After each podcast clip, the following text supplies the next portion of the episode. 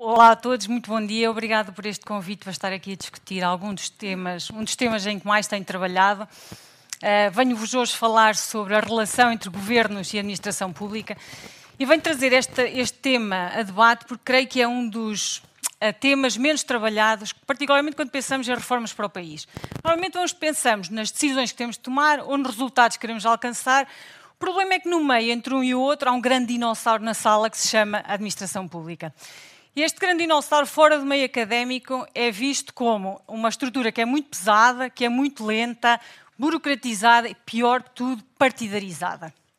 Creio que são razões mais do que suficientes para que tentemos analisar esta relação e, acima de tudo, para, porque a administração pública é considerada o coração da máquina governativa, então eu queria propor algumas uh, estratégias para desenharmos este coração, para ele bater à cadência que nós queríamos que batesse. É certo que, como vivemos em democracia, e o que é mais desejável que exista em democracia é que diferentes governos tragam diferentes ideias que querem ver implementadas, diferentes programas. Para fazê-lo, precisam de se orientar e precisam de trabalhar com esta máquina administrativa que é muito complexa. O problema é que trabalhar com esta máquina administrativa não é uma coisa muito simples. A administração pública, na verdade, é um conjunto de instituições enorme para, para, só para termos uma ideia, temos mais de 2 mil dirigentes nas, nas, estruturas de direção superior. Estamos a falar de estruturas de administração direta, institutos públicos, empresas públicas, entidades reguladoras, outras entidades que nós até temos alguma dificuldade em perceber bem como é que as encaixamos. E o que vamos sabendo é que a máquina realmente é composta por um conjunto muito alargado de instituições e eles nem sempre trabalham de uma forma coerente, coordenada entre si. Na verdade, o que alguns ex-governantes têm relatado é que, na verdade, vão encontrar instituições que trabalham mais como feudos rivais do que propriamente a cooperar.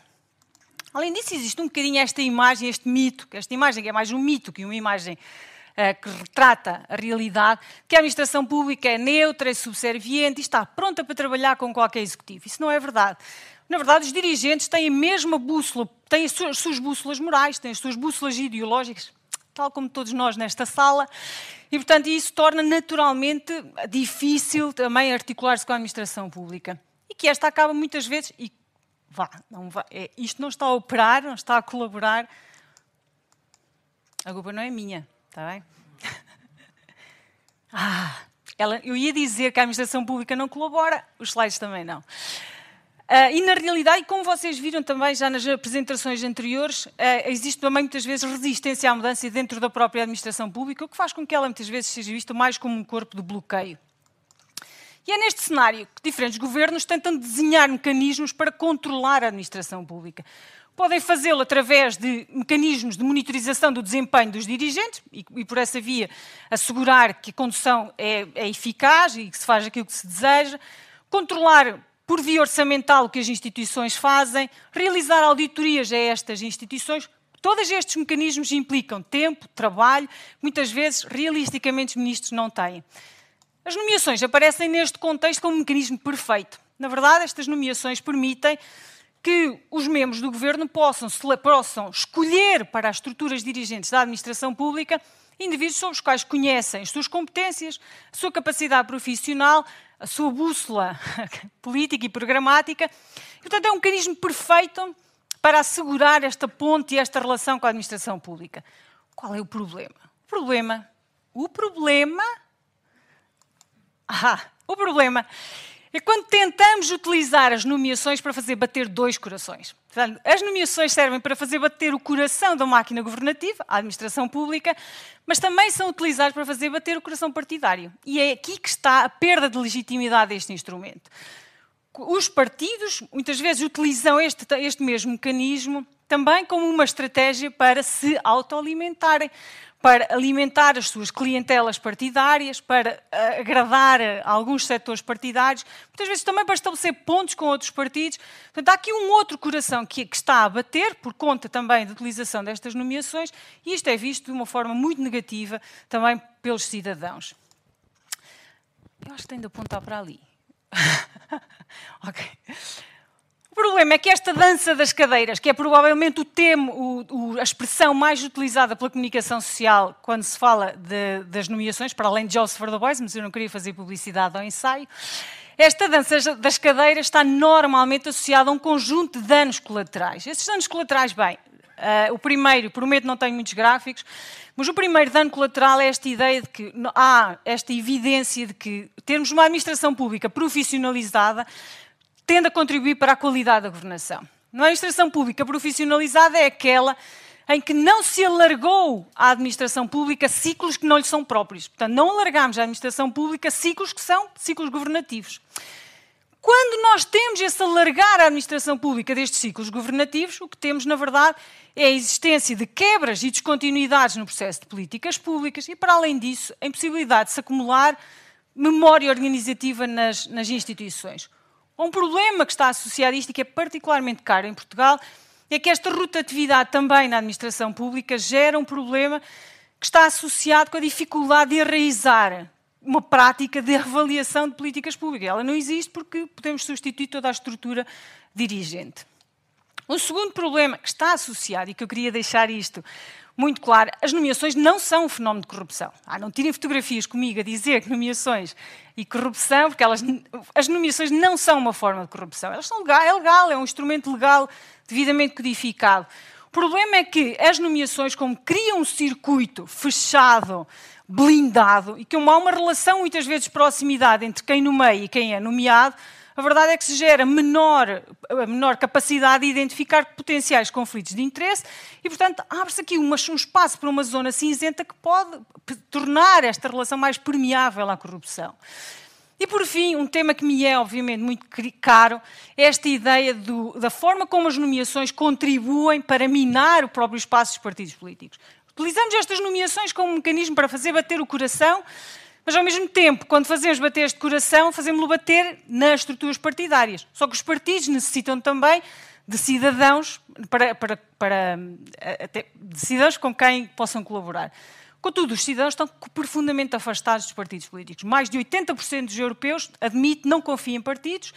Em Portugal, os, os, últimos dados que temos sugerem que apenas 10% dos portugueses assumem confiar em partidos e menos de 5% está disponível para colaborar ativamente nos partidos políticos, portanto, formalmente ser militante de um partido político. Este, este cenário é ainda mais uh, difícil de observar quando olhamos para, para os mais jovens. Esta sala tem muita gente jovem, é verdade, Há um estudo que estamos a terminar agora e que devemos, esperamos poder apresentar os resultados em breve, que, que nós tentamos compreender porque é que os jovens não estão interessados em mobilizar-se formalmente para participar nos partidos políticos. Uma, a principal conclusão a que chegámos, e que para mim foi de alguma forma também surpreendente, é que, embora os jovens quisessem fazê-lo, olham para os partidos como estas estruturas fechadas, como se a governação fosse de uma elite exclusiva que não é aberta aos, aos jovens e os jovens não querem envolver-se em estruturas com esta natureza. E, portanto, este afastamento acaba por minar aquilo que tem de ser o ecossistema uh, dos partidos.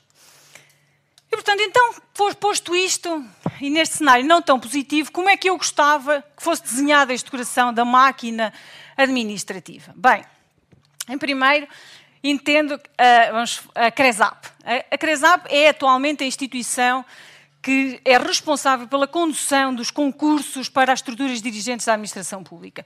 O que a CRESAP faz, em larga medida, é definir um perfil que é aprovado de acordo e que é aprovado juntamente com o Ministro, conduz todo o processo de, de, processo de avaliação dos candidatos e apresenta por ordem alfabética três nomes ao ministro e o ministro depois tem alguma margem de manobra para escolher o seu dirigente.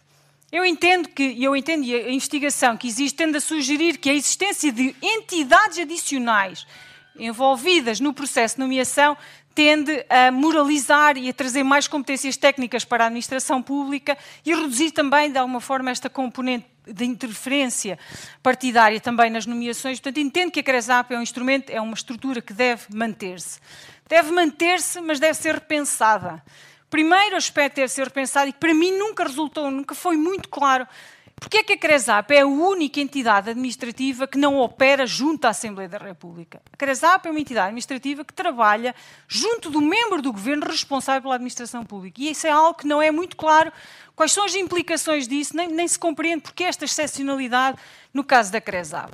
Para além disso, os diferentes dirigentes da CRESAP, aí não foram muitos, mas os que estiveram à frente desta instituição, sistematicamente queixam-se da falta de recursos humanos que lhes permita realizar concursos de uma forma mais célere, mais rápida e que permita circundar este problema, este segundo problema da CRESAB, que é o regime de substituição.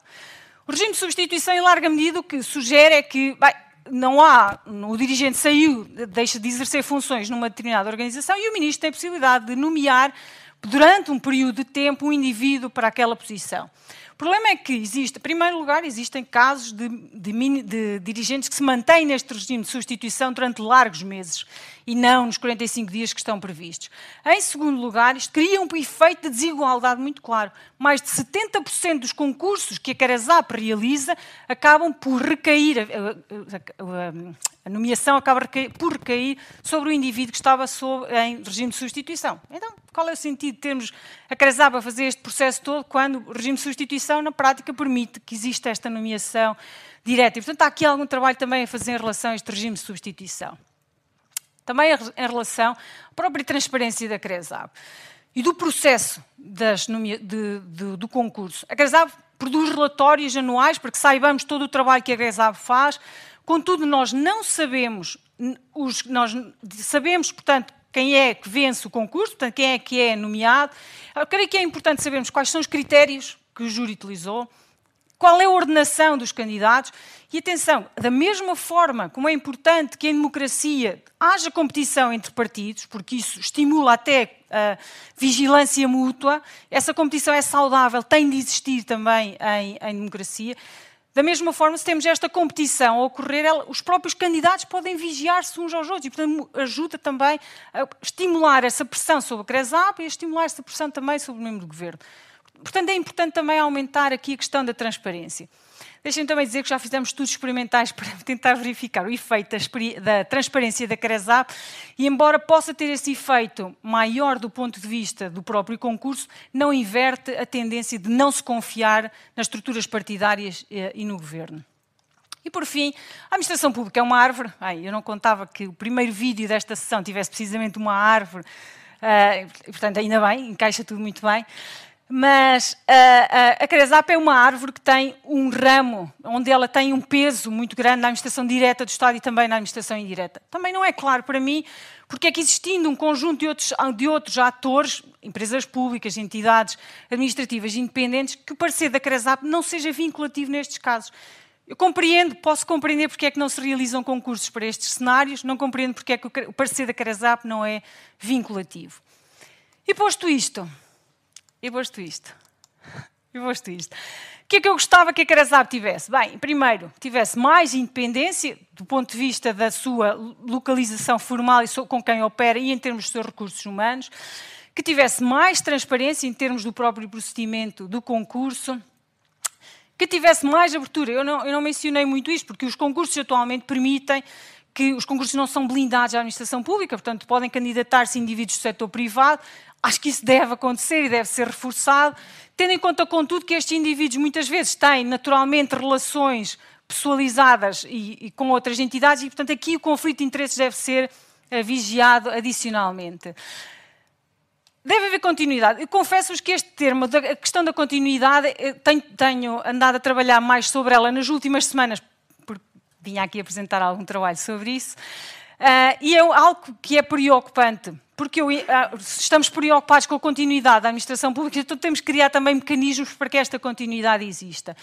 E, na verdade, encontrei, encontrei alguns exercícios que poderiam ser pensados.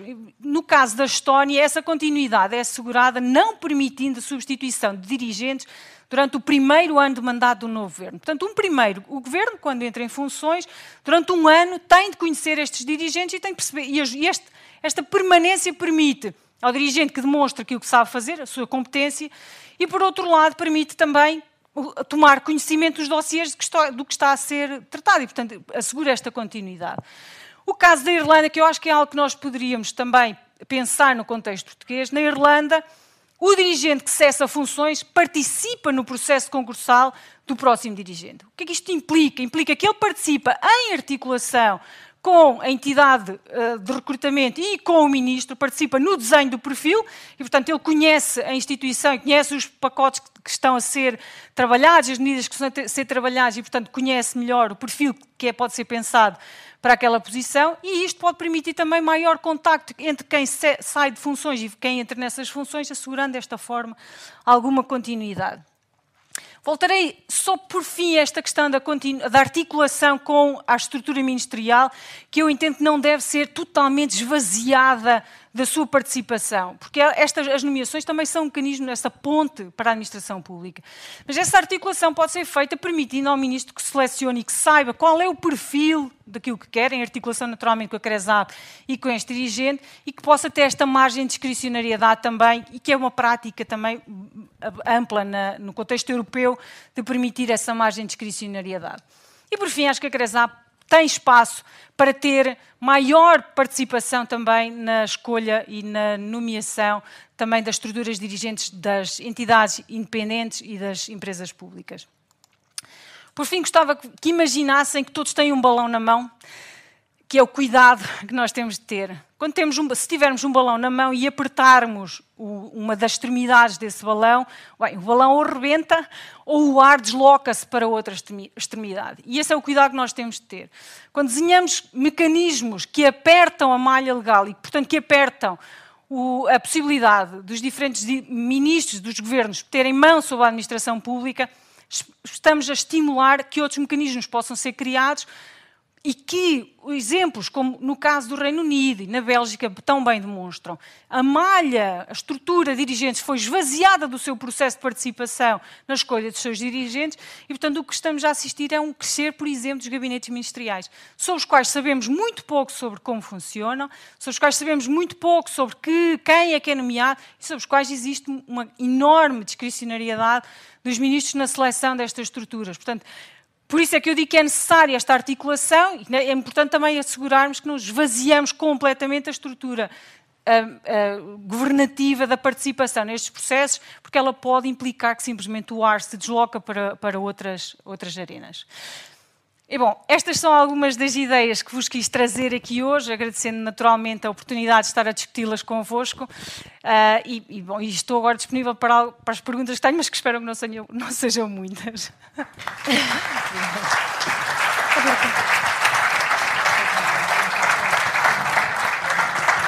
Vamos tentar mesmo que não sejam muitas, vamos uh, tentar que sejam apenas duas, uh, ali João Paulo Batalha, porque estamos muito apertados de tempo. Obrigado. Viva João Paulo Batalha. Vou fazer duas perguntas eh, mais telegráficas possível sobre a CADESAP. A primeira é um problema de responsabilização que não, não sei se ficou claro, eh, porque me pareceu que estava a dizer que a CRESAP devia ser o decisor de última linha eh, no recrutamento, mas depois nem tanto. E eu acho que um dos problemas que nós temos é, com o modelo atual, ninguém é responsável pelo desempenho dos, dos altos responsáveis públicos. Os ministros dizem, ah, ele passou o concurso da CRESAP, a CRESAP diz não sou eu que faço a nomeação final. Portanto, se há maneira de equilibrar isto melhor.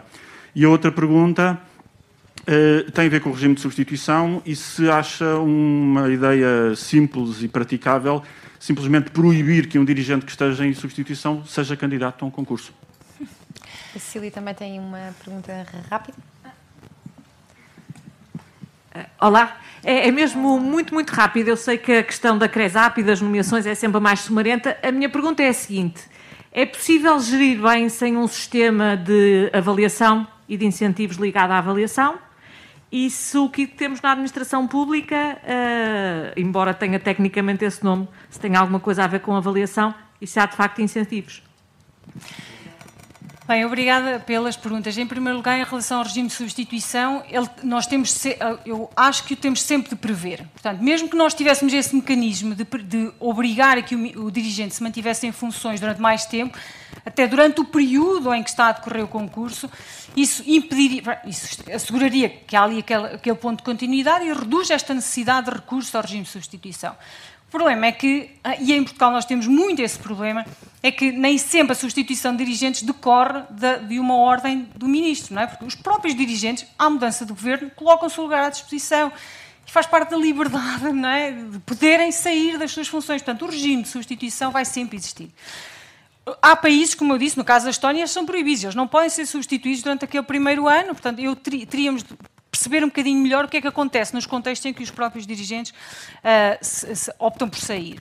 Em relação à CRESAP, eu acho que a CRESAP tem este efeito de trazer mais competências técnicas e tem este efeito, no fundo, também moralizador deste próprio processo de nomeações, retirando-a da esfera exclusiva uh, política e também os governos são partidários e, portanto, estas nomeações poderiam ser também nomeações uh, partidárias.